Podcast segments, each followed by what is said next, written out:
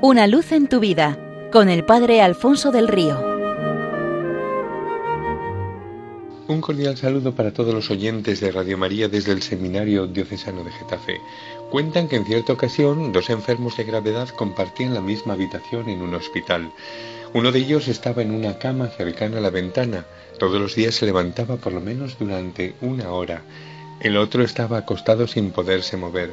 La actitud de cada uno era muy distinta, mientras que el acostado no hacía nada más que quejarse de la enfermedad de médicos, enfermeras, familia, amigos, mala suerte que le había acompañado durante toda la vida, del tiempo, del gobierno, de su equipo de fútbol, todo estaba mal.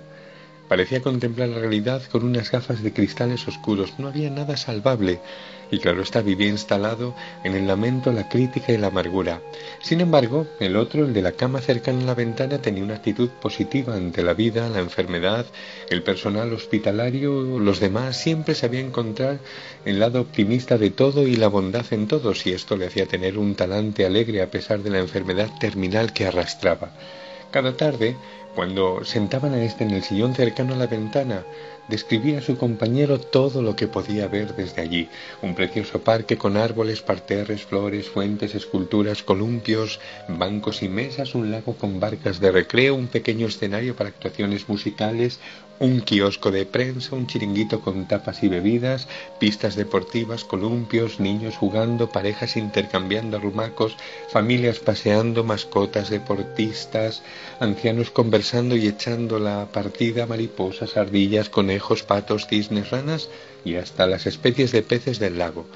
Y de fondo una preciosa ciudad recortándose en el cielo sobre la arboleda, un hervidero de vida apasionante, y a pesar de su aparente mal humor, el paciente de la cama esperaba cada día la descripción de todo aquello, cerraba los ojos y se imaginaba estar en medio de un escenario tan precioso. Una tarde le describió el desfile de una banda de música y aunque no había oído ni una sola nota musical, era casi como si lo hubiera visto. Otra le retransmitió un partido de fútbol que jugaban dos equipos de chavales con goles y todo. Otra la felicidad que se veía en una joven pareja de novios, el cariño con el que una madre paseaba a sus hijos o la ternura con la que un muchacho empujaba la silla de ruedas de su abuelita en el paseo diario por el parque, o el gesto de caridad de unos jóvenes de la parroquia con un grupo de migrantes. Cada tarde era un relato distinto de lo más interesante, y así pasaban días y semanas. Una mañana la enfermera entró en la habitación para el aseo diario y se encontró con que el paciente de la ventana mientras dormía había dejado este mundo. El otro sintió mucho el fallecimiento de su amigo, otro motivo más de amargura que añadir a su larga lista. Eso sí, pidió que le trasladaran al lado de la ventana para poder ver desde ella lo que le describían cada día. La enfermera lo hizo, lo dejó allí y cuando se quedó solo, el enfermo se incorporó un poco para echar un vistazo por la ventana y se quedó petrificado. Lo único que vio fue una pared de hormigón gris del edificio de enfrente.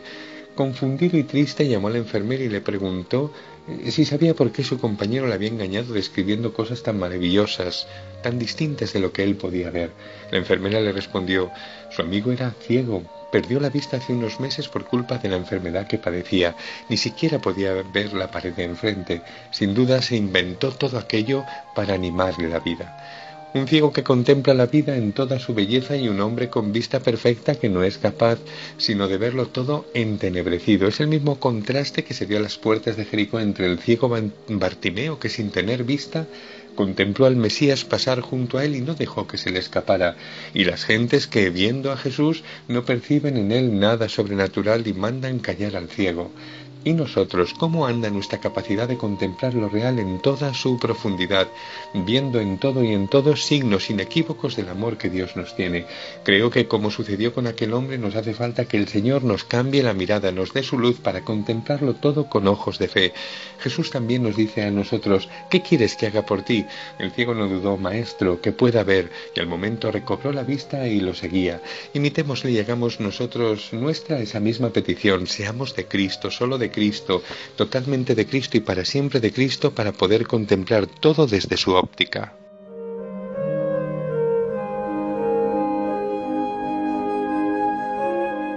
Una luz en tu vida con el Padre Alfonso del Río.